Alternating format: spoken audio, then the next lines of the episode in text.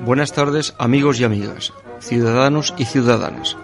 Estáis escuchando el programa La Hora de la República, una emisión patrocinada por la Asociación Unidad Cívica por la República.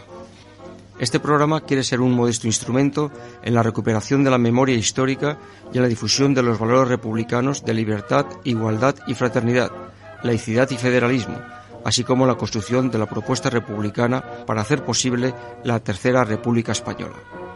Este programa está abierto a todas las colaboraciones que deseen impulsar el republicanismo y una democracia más participativa y solidaria.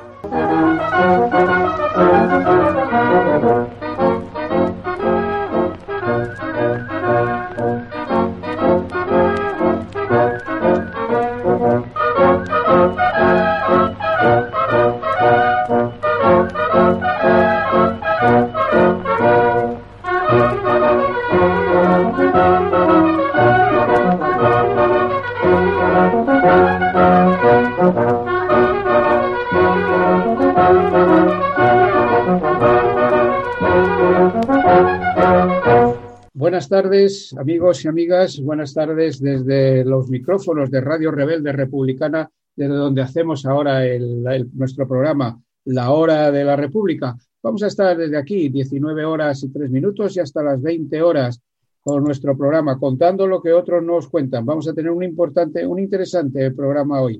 Va a estar con nosotros Maite Mola, que es la vicepresidenta del Partido de la Izquierda Europea y que, fue, que ha, estado como observadora internacional en las elecciones de Bolivia. Vamos a hablar de Bolivia, vamos a hablar de Chile, vamos a hablar de, Venezuela y, cómo no, vamos a hablar de España.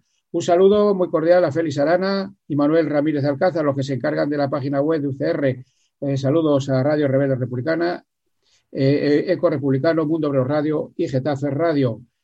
y Ángel Pasero, que os manda un saludo a todos y todas. Juanjo, que está en el estudio. Buenas tardes, Juanjo, bienvenido. buenas tardes y Pachi, que está en la dirección técnica. Bueno, pues vamos con nuestro comentario que hemos titulado La, ciudadanía no merece el espectáculo esperpéntico como el, auspiciado por vos.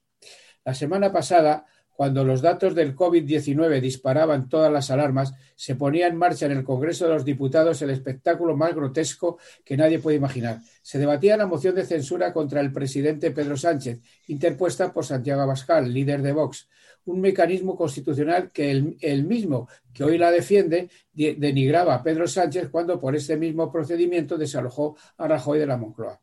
Ante esta pérdida de tiempo, lo que ha marcado todo este debate estéril en los medios de comunicación de la derecha ha sido el brindis al sol del diputado Pablo Casado, líder del PP, con su famoso hasta aquí hemos llegado, que le espetó a Abascal que tras su matrimonio de conveniencia termina con, insultos, reproches, discriminaciones, hinchándose en cara y eso de y tú más, que durante 15 años, decía que durante 15 años Abascal comió de la sopa boba del PP. Justo sería decir que durante esos años los votos de la extrema derecha fueron al PP y pasara desapercibido que el fascismo estaba instalado en la madrileña calle de Génova. El discurso del líder del PP es, más, es menos fiable que un billete de 105 euros. Mientras mantenga, mientras mantenga el veto a Podemos, formación política que es miembro del legítimo de gobierno, de coalición, o mientras siga gobernando en algunas comunidades con el apoyo de la ultraderecha, y sería más creíble aún si obligara a dimitir a la IDA, presidenta de la CAN, el oyente habrá adivinado que me refiero a Isabel Díaz Ayuso, que con su errática política en la gestión de la pandemia pone en, juego la salud y la vida de, de, la ciudadanía madrileña y de otras latitudes. Claro está que además de la nefasta gestión de la presidenta ida está también la falta de compromiso ciudadano que muchos y muchas vecinos de Madrid que no atienden a las recomendaciones de los expertos. Mientras el presidente del PP no rompa con vos y deje de usar a la presidenta de la Comunidad Autónoma de Madrid como ariete contra el gobierno de Pedro Sánchez, su credibilidad seguirá siendo nula. Hasta aquí hemos llegado, señor Casado. Hoy, día 27 de octubre, han concluido los trabajos que han durado cinco años del Pacto de Toledo, auspiciado en 1995 por la desaparecida Convergencia y Unión. Lo que hoy se ha acordado es lo, que hoy se ha acordado con el voto casi unánime son meras recomendaciones discutidas a puerta cerrada entre los partidos de la derecha y de la izquierda, sin hacer ninguna propuesta de reparación del daño causado por destinar el fondo de pensiones que eufemísticamente el ministro del ramo atribuye a gastos impropios cuando en realidad en la etapa de Rajoy se produjo el saqueo de estos fondos y que, que suman miles de millones de euros.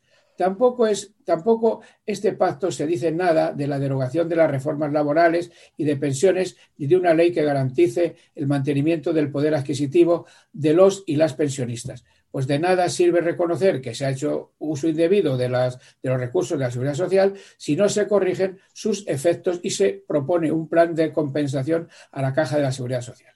Mucho trabajo revolucionario, pedagógico tenemos por delante para que este país sea, sea una tierra donde todos y todas seamos libres y a ser posible con políticos de auténtica talla política, valga la redundancia. A todo esto, a todo este estado de cosas, el antídoto es la República. No se trata de una cuestión de personas, sino de, la institución monárquica en sí, obsoleta, anacrónica, corrupta y contraria a los principios de la democracia, por lo cual, por lo cual todos los representantes del pueblo han de ser elegidos por este.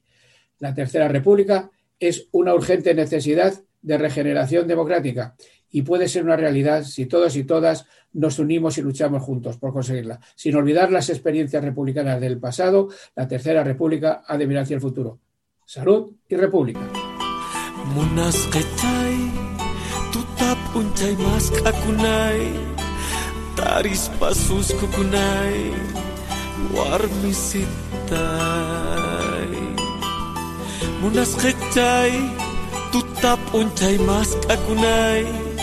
Taris pasus kukunay warmisitay Tangray kulay nyakarim biday Sobo si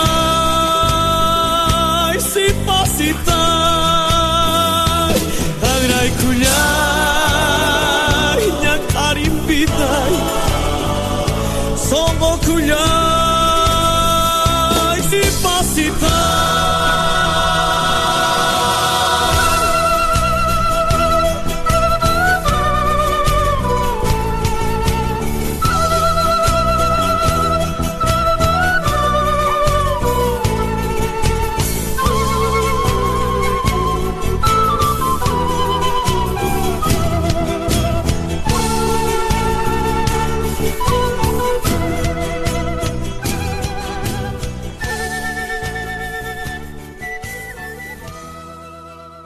Continuamos. La hora de la República de hoy, martes 27 de octubre de 2020.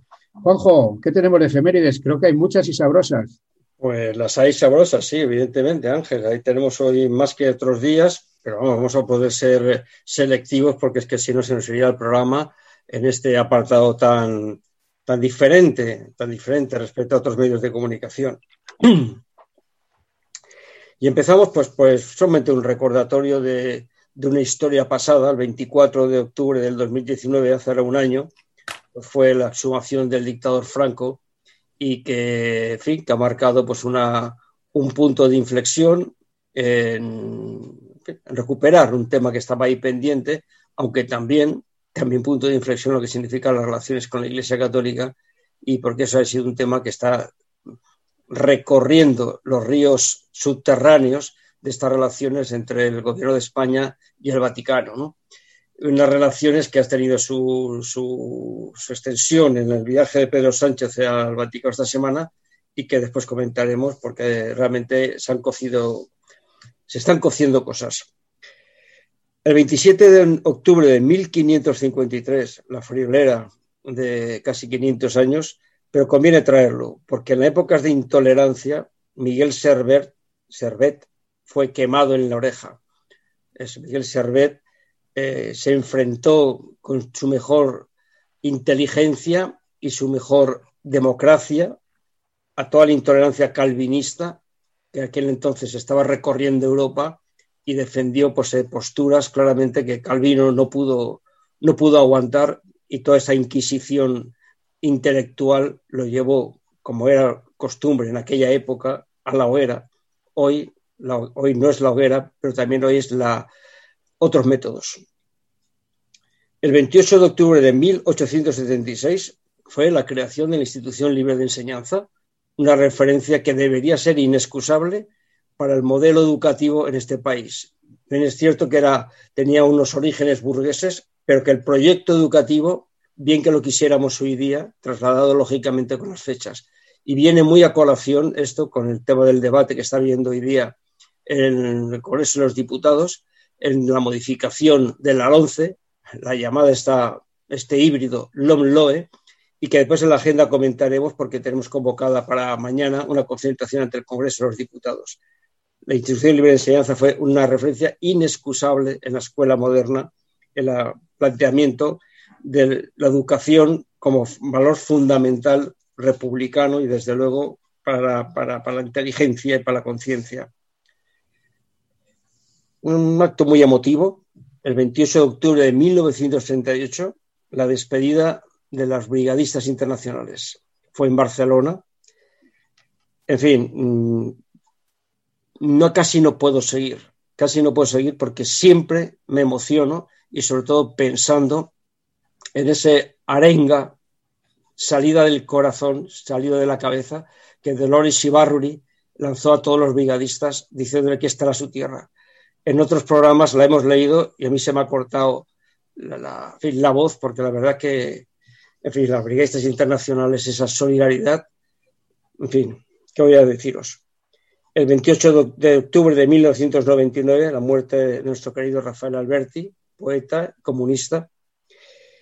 Y bueno, ¿y para qué decir en otro que se me corta a mí la voz? El 29 de octubre de 2010, ¡jo! Marcelino Camacho. Un frontón, un frontón contra la dictadura y una referencia inexcusable de dignidad y honradez y compromiso. Son mi gente, son nuestra gente. Yo vengo de la tierra que me dio la vida, canciones, alegrías, amor, fantasía. Yo vengo de la tierra que me dio la vida, canciones, alegrías, amor, fantasía. Yo traigo de mis pueblos el sol y la luna, la cruz del sur que alumbra mil guerras vencidas. Yo traigo de mis pueblos el sol y la luna, la cruz del sur que alumbra mil guerras vencidas. Sí, sí, sí, yo soy de Bolivia, de valles, de selvas, de piedra y arcilla. Sí, sí, sí, yo soy de Bolivia, de valles, de selvas, de piedra y arcilla.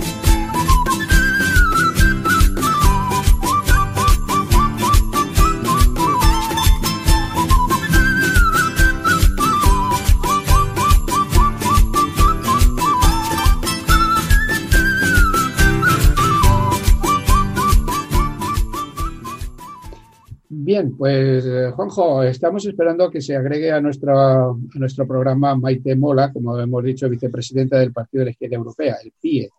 Mm, Ángel, Ángel, Ángel, Ángel, por favor, ¿quieres por... tenemos a Maite ya en antena. Ya, ya está, ya está. Por favor, a ver, a ver, a ver, Pachi, a ver si, a ver si me conectas todas las pantallas. Maite, no te veo. Es que tú estás, es que Ángel, tú como estás con el móvil, como el móvil ese ridículo, pues no puedes ver a Maite. No, perdona, perdona. No, pero, hola Maite. No, el, el, el, móvil está aquí en la mano, ¿eh? No, no, Ah, bueno. no, vale. ¿Qué tal, Maite? ¿Cómo estás? Bueno, pues eh, la verdad es que muy emocionada de oír a Juanjo. A mí también se me ha puesto un nudo en la garganta. Eh, bueno, he entrado hace solamente dos, tres minutos, pero suficientes como para felicitarte, Juanjo, por tus palabras. En fin. En fin. Eh, Se nos, se nos corta. aquí, aquí seguimos. Bueno, pues Maite, mira, antes de empezar a hablar de todo lo que nos eh, queremos abordar contigo, que es las elecciones de Bolivia, referéndum de Chile, lo que está ocurriendo en Venezuela, si te parece, nos dedicamos unos minutos a la actualidad política española.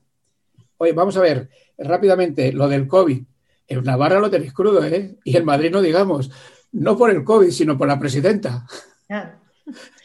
¿Qué, qué- qué- qué comentáis rápidamente, Juanjo? Que te tengo a ti ahí enfrente. Bueno, eh, yo creo que esto forma parte de, vamos, yo creo que hay un dato exacto, bueno, exacto, que hay un dato inequívoco que es que el, el virus no está controlado, es una cuestión extraña, parece- esto, esto parece de magia. Si cualquier momento podría decir que toda la humanidad, todo el, el globo terráqueo salvado África, que de África es que no se habla nada de lo que pasa con el COVID. Yo no sé si es que es un tema también informativo o es un tema de que ya es el, quinto mundo y por lo tanto ni nos merece la pena. África es como, como Teruel. Bueno, pues, eh, pues no sé si será así o peor, pero en todo caso, eh, yo creo que esta pandemia universal que está afectando a toda la cuestión social, la cuestión económica y por supuesto sanitaria, eh, mm, se nos está viniendo grandes está viniendo grandes a todos los gobiernos. Es decir, yo, el aprovechar la, lucha política en este tema, a mí me parece que es una, bajeza enorme, independientemente de, los, de las incoherencias que a veces dentro del, desconocimiento, pues a veces se cometen de una forma que un, un, tanto inexplicable. Pero buscar soluciones mágicas que todo el mundo tiene, soluciones que incluso a mí a veces me, molesta bastante eh, cuando incluso en, programas de telediario, que, es de, que es de información y no, y no tanto de opinión, se presenta, se pregunta por la calle, oye, ¿tú qué piensas? Pues yo creo que no sé qué. Pero vamos, es que para aquí, para creer y para opinar, hay que tener una información y hay que tener también una responsabilidad de lo que se hace. Y en ese marco, pues yo creo que la última medida, que es este, este estado de alarma eh, eh, para seis meses, primero, aquí se ha demonizado el estado de alarma. Se hacía el estado de alarma en mi opinión, y aunque otra persona me venga a corregir, es un en este caso es un instrumento jurídico, jurídico para poner en marcha las medidas que correspondan, es decir, no tiene mayor trascendencia, en mi opinión. Pero claro, se, cogen aquí eh, los hilos que van dejándose sueltos y las incoherencias para un tema grande. Y a partir de ahí, pues evidentemente, eh, la situación pues es jorobada porque este, esta, esta balanza entre la salud y la economía pues a veces es difícil de, equilibrar. Podemos decir que las personas son los primeros, y yo lo diría, pero que también las personas también eh, tienen la parte económica y no es la parte sanitaria. Pero bueno, eh, me callo. Porque, mm, bueno, sí, yo suscribo eh, las palabras de Juanjo. No voy a repetir las ideas generales. El tema de Navarra es verdad que aquí se están haciendo muchas pruebas, eso es cierto. Eh, es una comunidad, eh, como sabéis, gobernada por una especie de tripartito presidido por el Partido Socialista. Eh, nosotros, Izquierda Unida, estamos fuera del gobierno, pero bueno, es verdad que reconocemos que se ha hecho un esfuerzo para hacer pruebas y eso, claro, pues cuantas más pruebas haces, pues más sale, ¿no? Entonces, yo creo que estuvo bien que se tomara eh, las medidas ya. Eh, mañana va a ser una semana, o sea que es una comunidad que se ha eh, puesto adelante frente a las otras. Yo creo que fue una buena idea. Estoy de acuerdo en que lo del toque de queda es fundamental y que tenemos que ver cómo hacerlo. Y, por supuesto, hacer un plan de aquí a mayo está muy bien porque siempre se puede parar y echar para atrás. Pero de momento la pinta no es buena, entonces cuanto más hagamos para evitar los contagios, pues mejor. Sí, este, estado de, este estado de alarma nacional que bueno que ha sido reclamado por muchos gobiernos autonómicos, excepto el de Madrid, donde nuestra la presidenta se ha autoproclamada último bastión europeo contra socialistas y comunistas. Eso lo ha dicho, ¿eh? en Madrid la hostelería ha logrado que su presidenta amplíe el horario. En lugar de reducirlo, bueno, pues se amplía igual. Lo que decíamos, comentabais, es que es difícil compaginar la, economía con la, con la, salud, pero aquí lo, lo, que debe de primar es, en la salud y, que Madrid hasta, y, no de hacer barra libre para proteger al virus eh, dejando las, todas las cosas abiertas. Pues yo creo que hemos comentado en el editorial el tema del, eh, de la moción de censura no creo que, no sé si merece la pena hacer algo más. Y también lo del Pacto de Toledo se ha aprobado hoy, que como hemos dicho, bueno, pues no viene, no pinta bien para los pensionistas porque no se habla de devolver esos millones que se, que se, que, fueron expoliados por él durante la etapa de, Rajoy. Pues si, si, os parece, pues vamos, eh, que son ahora las 19 horas y 20 minutos, vamos con, para hablar de Bolivia, el referéndum de Chile, lo que ha pasado en Venezuela y como decimos está Maite Mola que con nosotros, que es la vicepresidenta del Partido de la Izquierda Europea, PIE, y que, que acaba de estar prácticamente recién aterrizada de Bolivia. ¿Qué has visto allí, Maite? Bueno, tengo que deciros que me vuelvo a Bolivia el próximo miércoles Es algo, si me dan permiso, para me ha invitado Lucho Arce personalmente a la toma de posesión. Entonces, el próximo miércoles me vuelvo a Bolivia y estaré allí hasta el día 12, vuelvo el 13 para hacer lo que no me dejaron hacer, que ahora entraremos en detalles, la vez anterior con el gobierno golpista.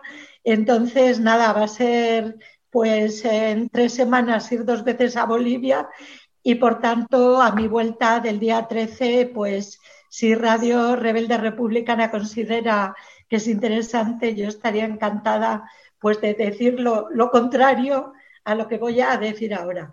Eh, mira, Ángela, sí, Juanjo, muy rápidamente para que me preguntéis porque creo que es más interesante. Eh, cuando yo llegué a Bolivia el jueves día 16, eh, lo que me encontré fue con una cosa que me sorprendió total y absolutamente, y es que habíamos aterrizado en Santa Cruz a las 5 de la mañana y en La Paz a las 9 y a las 11, 12 de la mañana estaba el ministro del Interior diciendo que habían entrado cuatro bolivarianos de extrema izquierda al país, el ministro del Interior en un, en un tuit, eh, y que por supuesto iban a tener mucho cuidado de lo que hacíamos allí. El tuit nos lo pasaron y nos lo tomamos, o sea, no pensamos que se referían a nosotros, porque habíamos entrado cinco del Partido de la Izquierda Europea, eh, dos eh, eh, del Estado español, Fran Pérez, responsable internacional de Izquierda Unida, y yo misma del Estado español, más un compañero belga, otro compañero alemán y una compañera eslovena, eso era la delegación del Partido de la Izquierda Europea, y, añadimos a esa delegación a Lucía Muñoz Dalda, diputada del Congreso de Unidas Podemos, que ya es de Podemos, porque bueno, sabíamos que íbamos en el mismo avión, y a Gerardo Pisarello de los comunes de Común Podem eh, de Cataluña, y nos juntamos, o sea, éramos siete. Entonces, cuando oímos eso, ni idea, y ya por la tarde otra vez, el viceministro volvió a aludir a esos cuatro famosos eh, bolivarianos, ya entonces éramos comunistas y no me acuerdo ya qué más, eh, diciendo que entrábamos al país a causar violencia. Pero textual, sí, un ministro y un viceministro. Entonces, yo creo eh, que esto ya da un lugar a analizar la situación del país, porque que se permita Habíamos llegado al hotel, no habíamos hecho declaraciones, no habíamos abierto la boca y, ya a la tarde éramos unos famosos infiltrados que vamos a causar violencia en el país. Por tanto, yo creo que la imagen que dio el gobierno golpista con esto define ya claramente cuál era la situación, permitidme que lo diga, de terror del país.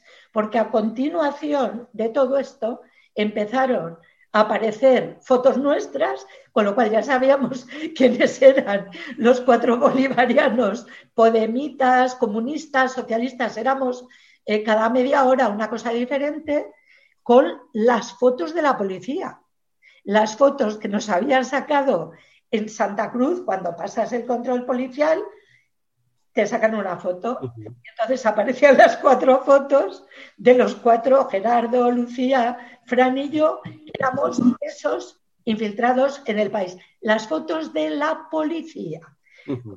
Creo que eh, si algo define, eh, yo, bueno, tengo un expediente en Turquía de búsqueda y captura por el gobierno Erdogan, que me acusaron de insultarlo, pero digamos que me dejaron salir del país, allí no me dijeron nada. Esto es lo más impresionante y loco que me ha pasado en la vida. Así nos encontramos al país cuando llegamos.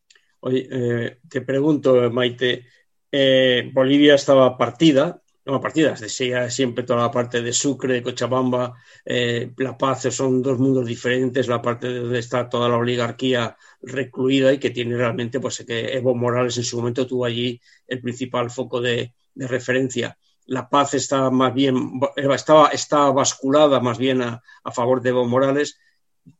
En las pocas o muchas horas que estuviste ahí, más bien pocas, eh, para las elecciones, en la calle vistes, al menos en La Paz que estuviste ahí alojados, cómo estaba la correlación del voto sería después, pero antes de la votación, ¿qué se vivía en las calles? ¿Había euforia? ¿No había euforia? ¿Había enfrentamientos? ¿No había enfrentamientos? Mm, ¿Cómo estaba el ambiente ciudadano? Pues no tengo ni idea, eh, Juanjo, porque no salimos prácticamente del hotel. Recibimos amenazas continuas. El viernes ya era, tuvimos que presentar una queja al embajador, bueno, al encargado de negocios de España, al de la Unión Europea, al, presidente del Tribunal Constitucional, eh, porque los cuatro, estos que te comento, ya empezaron a sacar fotos nuestras por Facebook y por Twitter diciendo, eh, y nos sacaron fotos en el hotel y dijeron en qué hotel nos alojábamos. Entonces, te puedo decir lo que los otros compañeros que tuvieron la suerte de, no ser eh, perseguidos, esos otros compañeros tuvieron la suerte de poder salir. Entonces sí que te puedo explicar lo que ellos vieron. Pero yo particularmente solo salí del hotel con escolta a la Asamblea Nacional el viernes por la mañana que nos recibió la presidenta eh, Eva Copa, salí a ver a Lucio, a, Luis, perdón, a Luis Arce y a David Choquehuanca eh, a las 12 y salí el domingo por la tarde eh, al, lugar, al centro donde se va a hacer el recuento. Y el resto del tiempo estuve en el hotel. Es cierto que en ese tiempo, en el hotel, recibía mucha gente y vimos a mucha gente. vimos a gente de sindicatos, a, mujeres, etcétera. Pero en la calle, lo que te puedo informar es lo que me contaron mis compañeros. Pues cuenta, cuéntame. Pero sí que quiero que quede claro que hablo por terceros, porque las amenazas tuvieron que enjaular toda la entrada del hotel, o sea, como si fuera una cárcel, y eso lo hizo el gobierno golpista, porque hasta ellos yo creo que se dieron cuenta que se habían pasado. Quiero que quede claro que hablo por terceros, porque yo me iba a marchar de La Paz el sábado de la semana siguiente y me tuve que marchar el lunes, a pesar de la victoria del MAS, porque no sabíamos lo que iba a pasar. Bueno, los compañeros que estuvieron paseando tranquilamente eh, en La Paz, porque no salimos de La Paz, solamente estuvimos en el Alto al llegar en el avión, que es la zona de Morales, porque La Paz está dividida en, en, la parte alta y baja, y la baja es pues igual que Potosí o que una parte de Potosí, de Cochabamba o de Santa Cruz, pues digamos, cuanto más bajas en La Paz, más eh, derecha te encuentras, vieron mucha calma y mucha tranquilidad. Eh, tanto jueves, viernes, sábado, domingo, que salieron continuamente, encontraron un ambiente muy tranquilo y, claro, eh, no hablaron demasiado con la gente por la calle, porque eso no es tan sencillo, pero lo que sí que notaron fue mucha calma y mucha tranquilidad. Ahora bien, otra cosa es ver la televisión, esa sí que la vi. La televisión, eh, justo hasta que se, que se acabó el recuento, las cadenas que yo pude ver, que eran bastantes, era continuamente un apoyo al, a Mesa, a Carlos Mesa, al, contrincante de derecha, no al de extrema derecha, Camacho, bueno, derecha extrema, por ser un poco más simpática, a Sergio, perdón, a Carlos Mesa, eh, era gente diciendo, bueno, es mejor un gobierno tranquilo, hay que pasar además a la segunda vuelta, la derecha, eh, bueno, la derecha, bueno, las fuerzas democráticas se tienen que unir, etcétera. O sea, ellos, los la, la compañera y los, los dos compañeros que pudieron salir tranquilamente a la calle, no detectaron en La Paz absolutamente ningún problema. Mm. Sí que es verdad, perdona, que hubo un gran despliegue policial el domingo.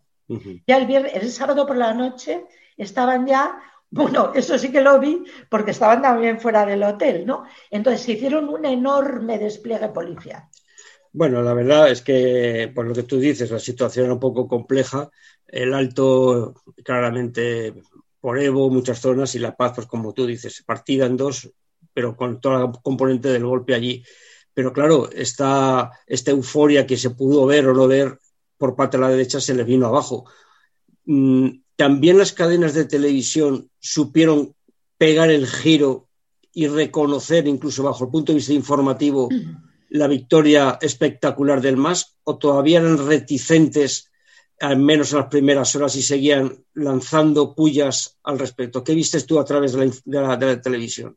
Bueno, eso ya lo vi también en el colegio electoral, o sea, perdón, en donde se juntaba en el centro electoral. Ahí ya salí, estuvimos viendo a gente, ¿no? Es verdad que éramos los, sobre todo, observadores internacionales y periodistas pero ahí ya pudimos compartir más.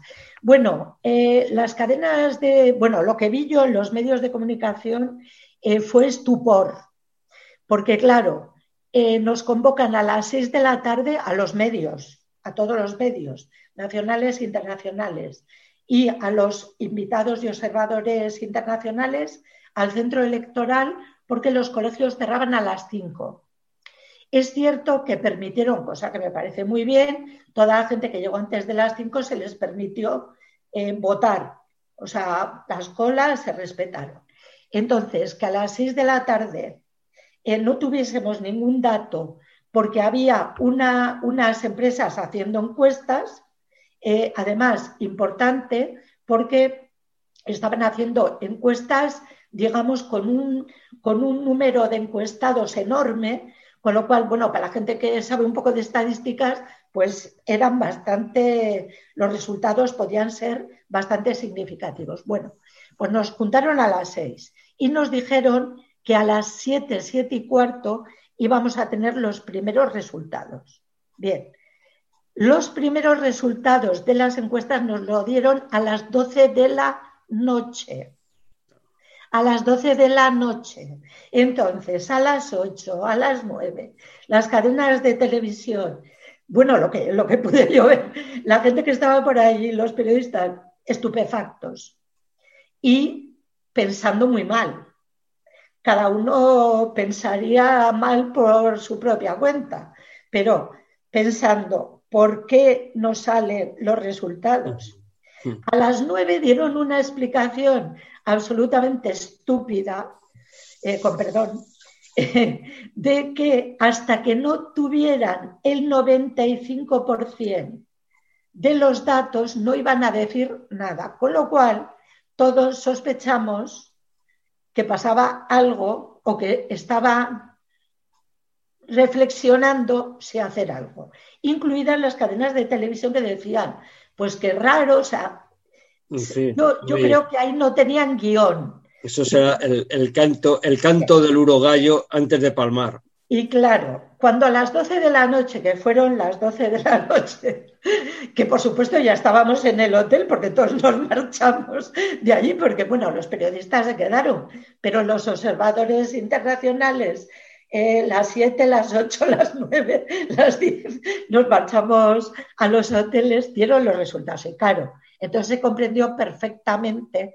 porque no los habían dado, porque ya con ese famoso 95% de las encuestas enormes que habían hecho salían ya más de 20 puntos de victoria del MAS.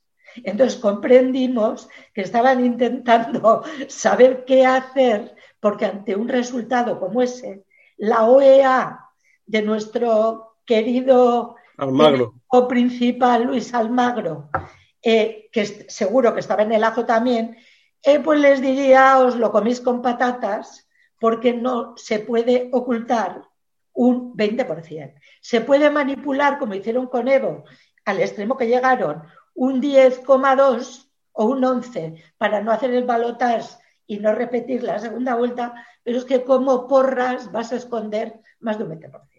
Total, que a las 12 de la noche lo dijeron y ya por la mañana, tanto Áñez, la, golpista expresidenta, tanto mi querido amigo ministro del Interior Murillo reconocieron la victoria del MAS, que los resultados definitivos no salieron hasta el miércoles, pero es que era, es que era impepinable. Y entonces, bueno, digamos que ya a partir de ese momento eh, las cadenas de televisión, en líneas generales, reconocieron el resultado del MAS eh, con mayor o menor entusiasmo.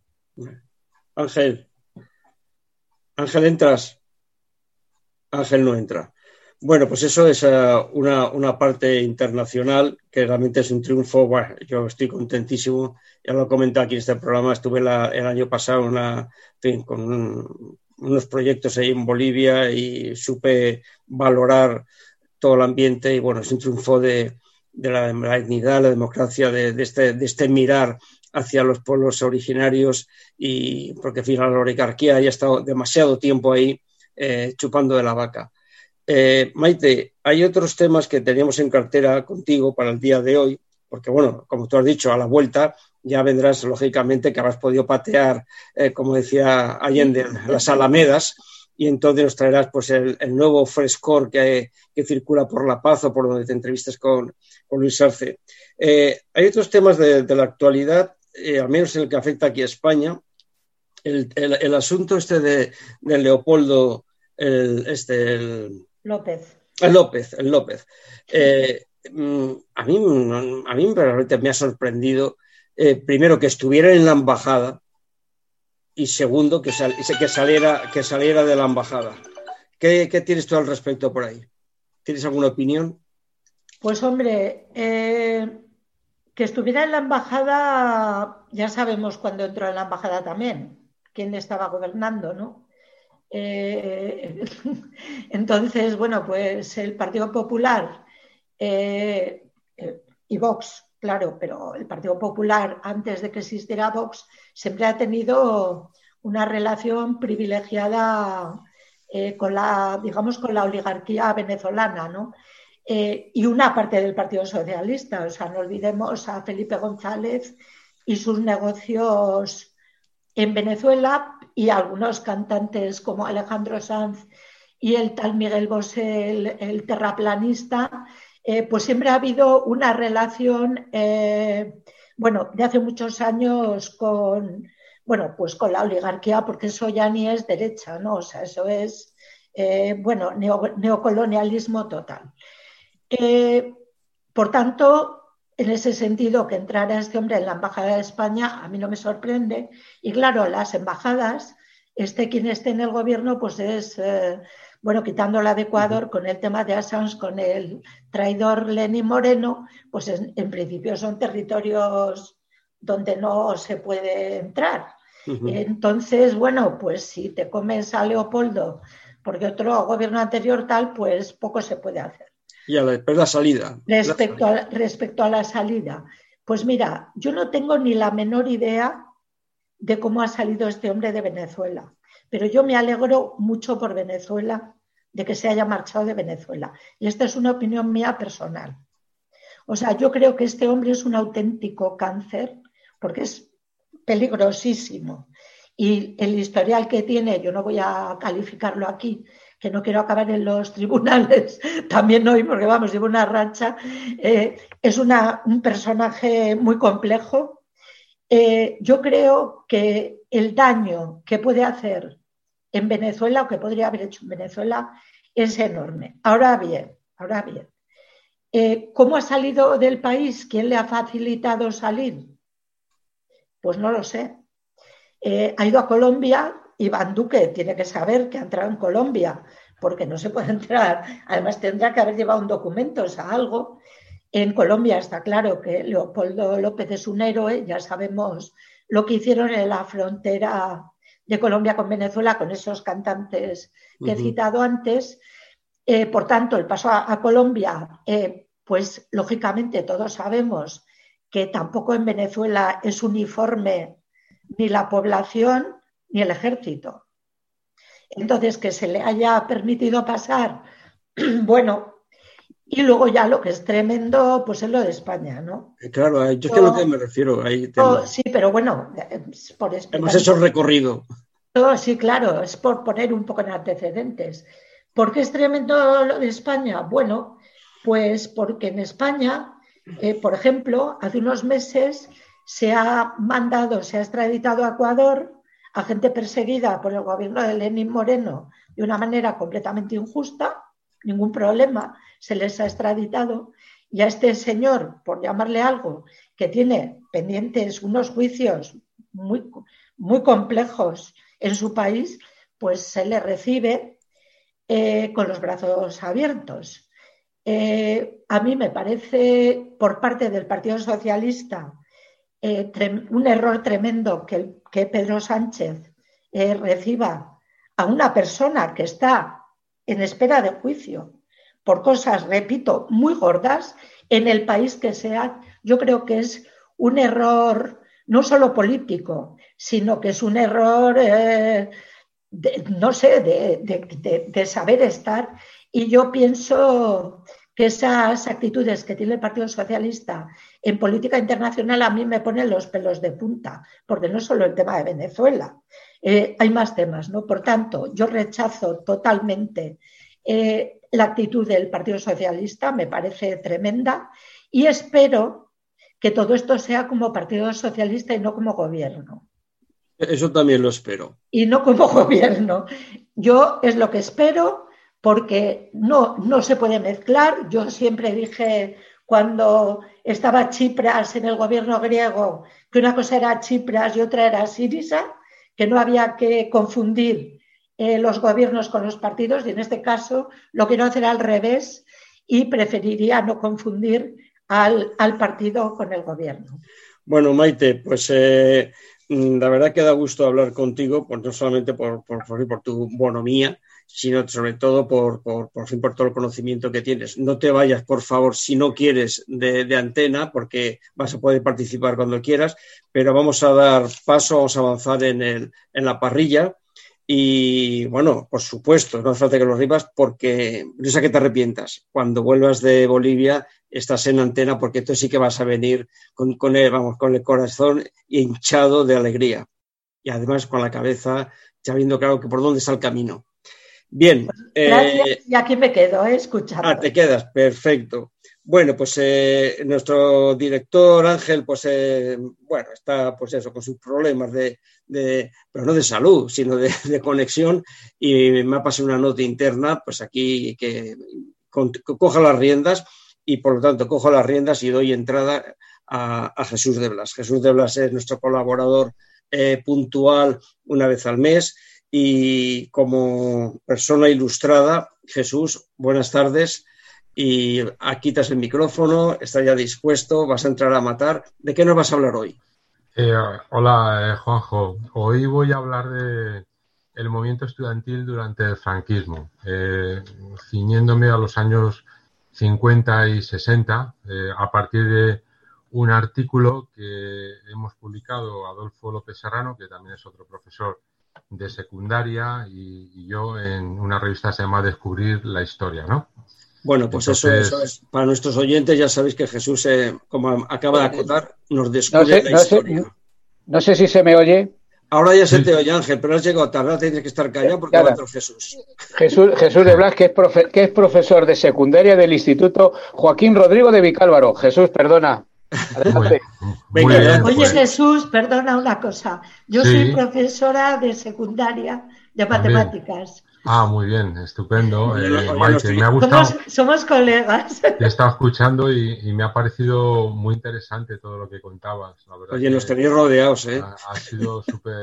Nos tenéis rodeados, los muy preciso, lo explicabas muy bien y la verdad que estaba sí, muy yo... atento y la verdad es que estoy muy también muy contento de que Mm, perdonad que esté haciendo una cosa que no estaba prevista, pero creo que se está empezando a producir un giro político histórico en América Latina. Es decir, Eso es lo que yo quería preguntar a Maite.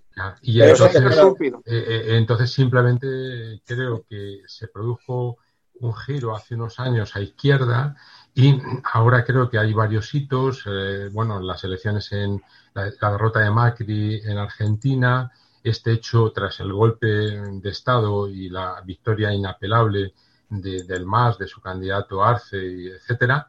Y eh, ahí está también lo de Chile, ¿no? El, digamos, el referéndum y la perspectiva que se abre de una asamblea, bueno, como lo llamen, convención constituyente, donde eh, el pueblo pueda llevar sus representantes y poder acabar definitivamente con los restos de la dictadura, que será una batalla difícil, evidentemente, ¿no? Y yo creo que se está produciendo aquí el, gran obstáculo, yo creo que hay dos, uno es eh, Trump en, Estados Unidos, pero el otro gran obstáculo es cómo intervinieron en las elecciones en Brasil, primero para expulsar eh, de la presidencia a Dilma Rousseff y luego para impedir que se presentara Lula, ¿no? Y ahí tenemos al fascista Bolsonaro, que, bueno, que tendrá un periodo y tal.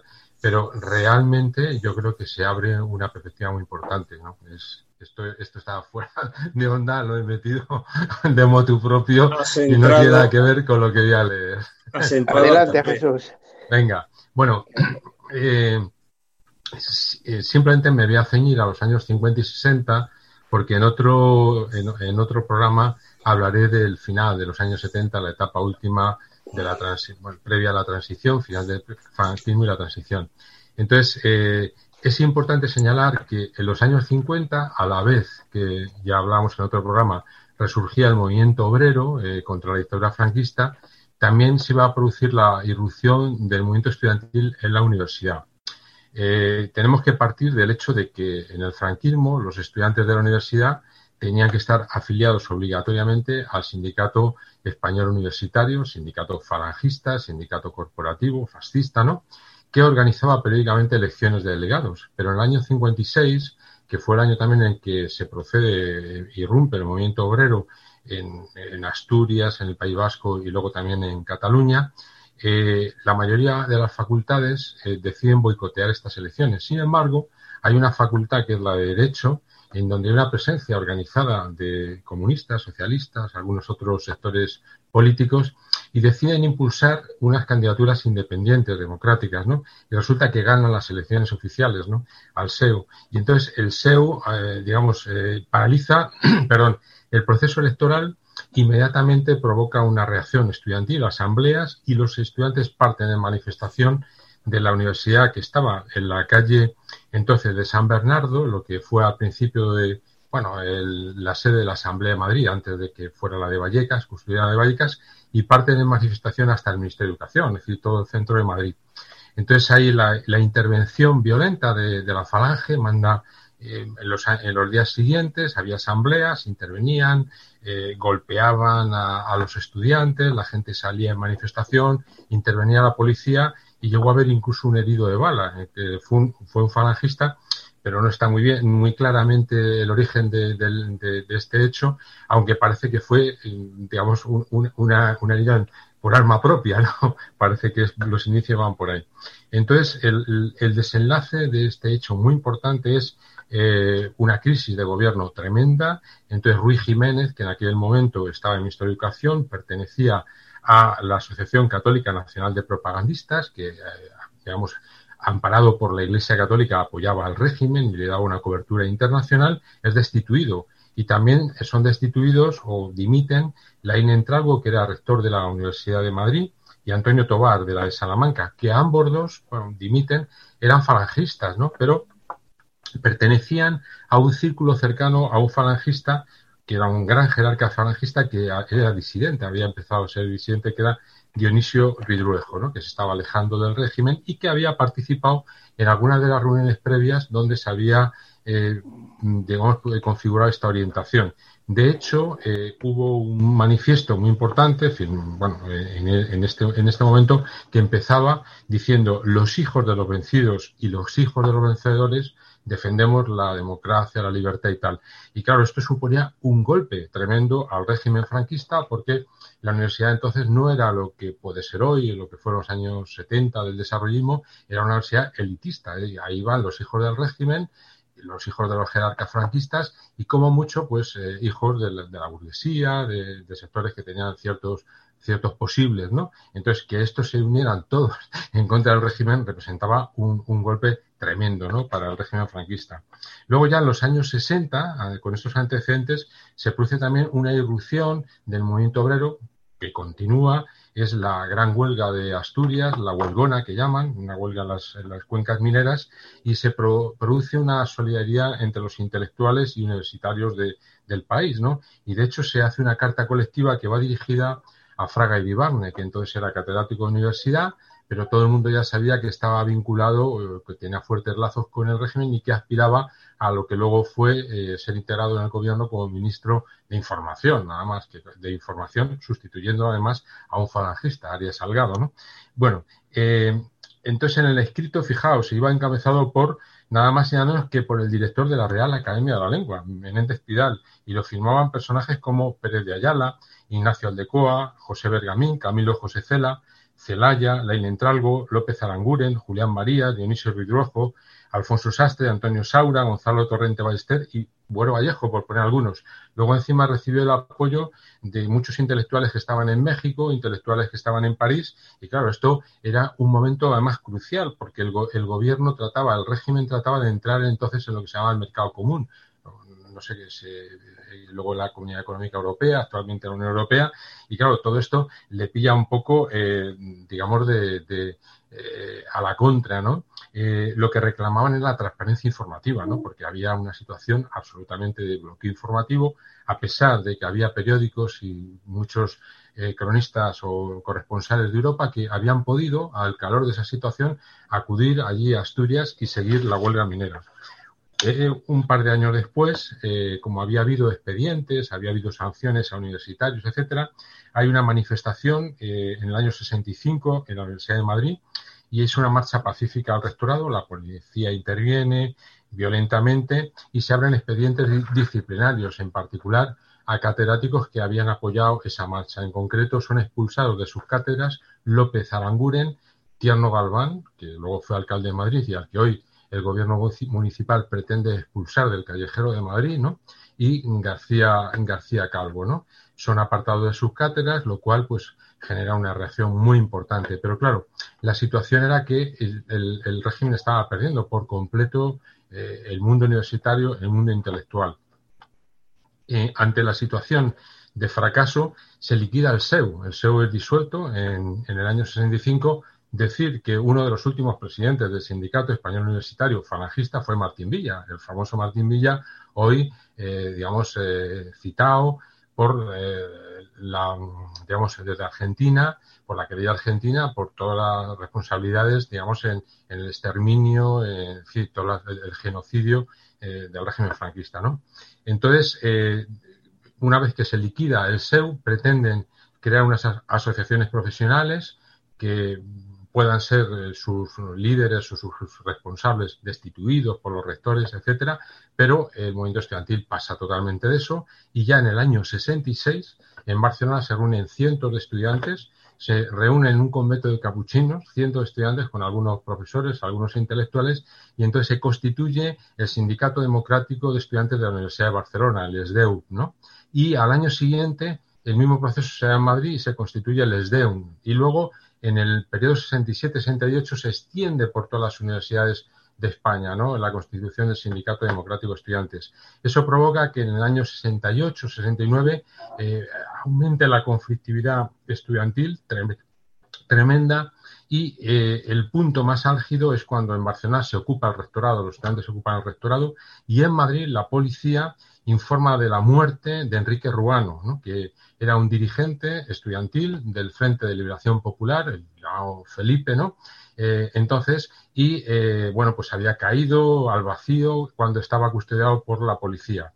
Eh, Fraga Iribarne sale diciendo que había tenido un trato exquisito y amenaza a la familia que era conservadora, era una familia conservadora que no tenía para nada ningún navena izquierdista, al padre la amenaza de que si sigue protestando, porque él, pedía, digamos, información, pues bueno, que, se atuviera a las consecuencias, ¿no?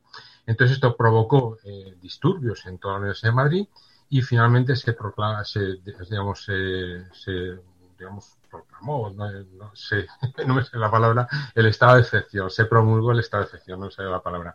Bueno, simplemente señalar que esto es en, paralelo al movimiento obrero, es el resurgir del movimiento estudiantil, que se va a convertir en la clave de la oposición al régimen de una manera creciente y va a ser la cantera de las organizaciones políticas de la izquierda, es decir, socialistas, comunistas, pero también otros grupos de la izquierda, de la nueva izquierda que llamaban, maoístas, trojistas, eh, van a salir de, este ascenso del movimiento estudiantil los años 60 que se va a consolidar. Bueno, pues eso es lo, lo que tenía preparado hoy para contar. Muchas gracias, Jesús. Siempre, muy. siempre muy interesantes tus opiniones. Bueno, estamos en los últimos minutos de nuestro programa. Eh, Pachi, espero que nos conceda unos minutitos más, porque tenemos dos, dos cositas que dos o tres cositas que abordar. Una de ellas es que, bueno, pues el sábado pasado eh, Pedro Sánchez se fue al Vaticano a reunirse con con el Papa Francisco. Fue una, una reunión de 35 minutos, pero debe ser muy jugosa para la Iglesia Católica, porque parece que todos vinieron contentos. Juanjo, pues danos unas pinceladas de esto desde Europa Laica. Bueno, pues nada, desde Europa Laica este viaje pues eh, nos, preocupa porque tiene dos vertientes, así lo hemos hecho valer la nota de prensa que hemos sacado. Una, una vertiente que puede resultar un poco este, bueno, extravagante, pero que es una realidad. Y es, mm, fijaros en todo caso, la cantidad de mandatarios que, que parece ser que necesitan legitimarse con estas visitas al Vaticano, con esas genuflexiones y bendiciones papales que de los líderes religiosos, en cada caso el suyo, como si no fuera suficiente la legalidad y la legitimidad civil que os ocurre, ¿no? Eh, y más aún cuando se hace una visita de Estado mm, en el cual pues, se, se valida llamar al Vaticano Estado, cuando realmente es cualquier otra cosa menos lo que significa una estructura democrática de Estado. Es decir, a nosotros nos preocupa esa, visión eh, genuflexa de, todos los gobiernos de turno. Aquí en España es que vamos, es independiente del color, independiente incluso de las creencias. Es decir, pero claro, el tema este es que no, no se queda ahí, porque el problema de estas visitas lo que está haciendo es, eh, lo importante es que ahí se está cociendo la mesa camilla. Y la mesa camilla son de las cesiones que los distintos gobiernos de turno, el PSOE incluido, han venido haciendo con el tema de la confesionalidad del catolicismo en España. Es decir, esta imbricación, esta asignatura pendiente de la transición, que es el laicismo, entre otras asignaturas pendientes, se intenta, no se quiere acometer, no se quiere acometer. Y con este tema, pues es que se, se refuerza.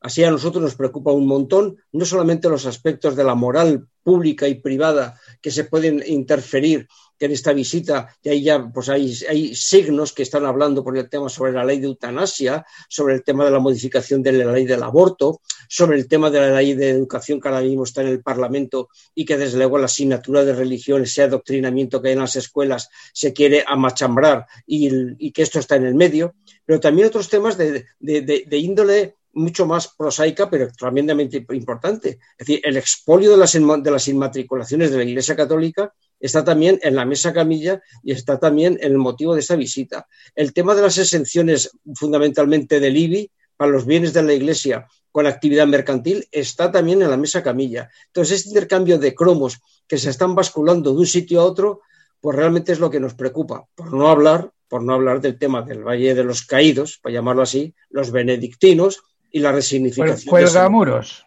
Pues cuelga muros. Entonces, eh, yo creo que mm, me preocupa, me preocupa que el gobierno de coalición, o al menos por una de las partes del gobierno de coalición, por la parte de Unidas Podemos, eh, se esté pasando por alto este tema, que es un tema también de pura democracia, y que no se plantee de una vez lo que en todos los programas electorales y de cada uno de los congresos y organizaciones internas de los partidos, al menos del gobierno, siempre se ha planteado, que es la denuncia y derogación de los acuerdos con la Santa Sede de 1979 que son el elemento clave que está armando todo este tinglado, que repito que es eh, una, una más de las asignaturas pendientes de la transición. Muchas gracias, Juanjo. Muchas gracias a todos. Estamos en directo en el programa La Hora de la República. Estamos ya al límite de nuestro tiempo y las cosas del directo, bueno, pues me ha fallado a mí la conexión. Maite, perdóname. Jesús, perdóname. Juanjo, perdona. Y Pachi, qué decirte a ti, que eres el que, está, el que has estado sufriendo ahí, a ver si nos conectábamos son cosas del directo, como decimos, y en ello perseveramos.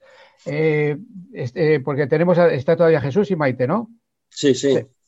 Bueno, pues, eh, pues Juanjo, vamos con el rincón poético, que hoy lo vamos a dedicar a Miguel Hernández. Pues sí, el rincón poético de hoy va por Miguel Hernández, también es cierto que es una fecha apropiada, el 30 de octubre de 1910 fue el nacimiento de Miguel Hernández y este mm, poema nos lo han pedido que por favor que lo pongamos porque también viene muy a cuento, quizá con ese último comentario que hemos hecho, también con el comentario que viene de internacional, es decir, los cobardes, es decir, esas personas que no son justo lo contrario, lo que antes hemos comentado de los brigadistas internacionales, Marcelino Camacho, todos los héroes y heroínas, y bueno, que Miguel Hernández lo metió dentro del poemario Viento del Pueblo en plena guerra civil en 1937. A ver qué tal me sale. Seguro que bien. Hombres veo que de hombres solo tienen, solo gastan el parecer y el cigarro, el pantalón y la barba. En el corazón son liebres, gallinas en las entrañas, galgos de rápido vientre que en épocas de paz ladran y en épocas de cañones desaparecen del mapa. Estos hombres, estas liebres, comisarios de la alarma, cuando escuchan a cien leguas el estruendo de las balas, con singular heroísmo a la carrera se lanzan, se les alborota el ano, el pelo se les espanta.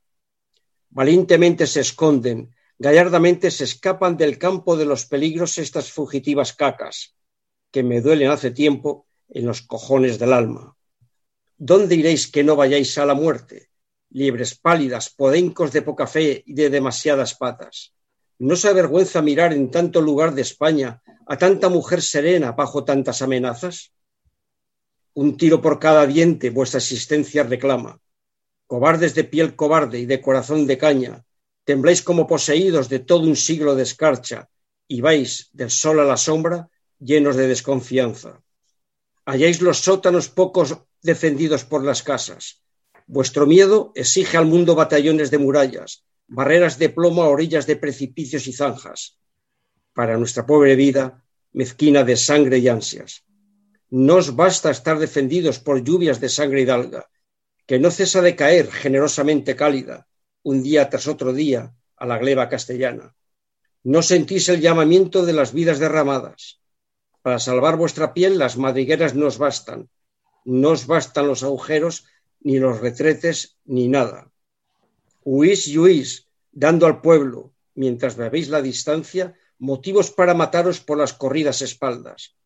Solo se quedan los hombres al calor de las batallas, y vosotros, lejos de ellas, Queréis ocultar la infamia, pero el color de los cobardes no se os irá de la cara. Ocupad los tristes puestos de la triste telaraña. Sustituid la escoba y barred con vuestras nalgas la mierda que vais dejando donde colocáis la planta. Muchas gracias, Juanjo. Sentido, em, em, emotivo el poema. Eh, bueno, eh, Maite, te esperamos cuando vuelvas de, Bolivia. De acuerdo, de acuerdo. no, pero no, no, hemos terminado todavía. Quedan unos segunditos. Juanjo, vamos con la agenda. Muy rápido. El día mañana, miércoles día 28, a las 5 de la tarde, frente al Congreso de los Diputados, una concentración autorizada con las medidas sanitarias en contra de la postura que está teniendo el gobierno de, coalición en relación con el tema de la LONLOE, que no se avanza en ello. Europa Laica y otros colectivos de la enseñanza convocan esta concentración. El día 29, jueves 29, a las 7 de la tarde, en la Puerta del Sol, lo que ya siendo normal, normal, la ronda contra la impunidad del franquismo. El día 29, a las seis y media de la tarde, por el YouTube hay un acto de desagravio, de reconocimiento, de recordatorio a los 12 años de la vergüenza que supuso la destrucción por el gobierno socialista de la cárcel de Carabanchel, el 24 de octubre de 2008. Y el día sábado, día 31, a las 12 del mediodía, en Móstoles, en el Parque de las Brigadas Internacionales, como no, en homenaje a las brigadistas internacionales. Muchas gracias, Juanjo. Pues vamos con el epílogo. Este programa de la Hora de la República que hacemos desde Radio Rebelde Republicana en Pamplona hace el número 300 de lo que yo domino segunda época. La Hora de la República comenzó su andadura en 2004 y en 2013, una vez terminada mi vida laboral activa, me incorporé a la Hora de la República en Radio Vallecas. Mucho antes de ese año, nuestro camarada y amigo Armando López Salinas me propuso incorporarme a la hora de la República, algo que no podía ser por mis actividades profesionales que me dejaban poco espacio libre. Después, otro camarada y amigo, José María Coronas, me escribió una nota. Nos vimos en la, librería Muga, charlamos y como yo disponía de más tiempo me incorporé a la hora de la República.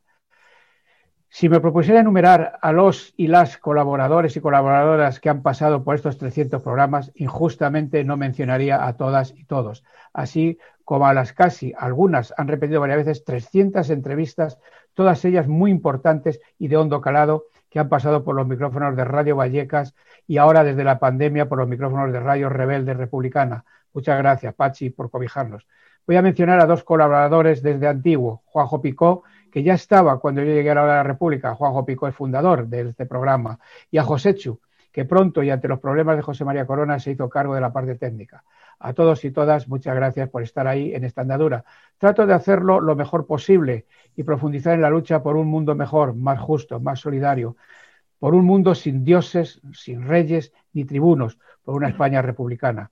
Los hombres, las mujeres pasan, las ideas, la justicia, la utopía y la hora de la República quedará siempre hubiera querido celebrar este 300 programas de otra forma, pero bueno, tiempo habrá.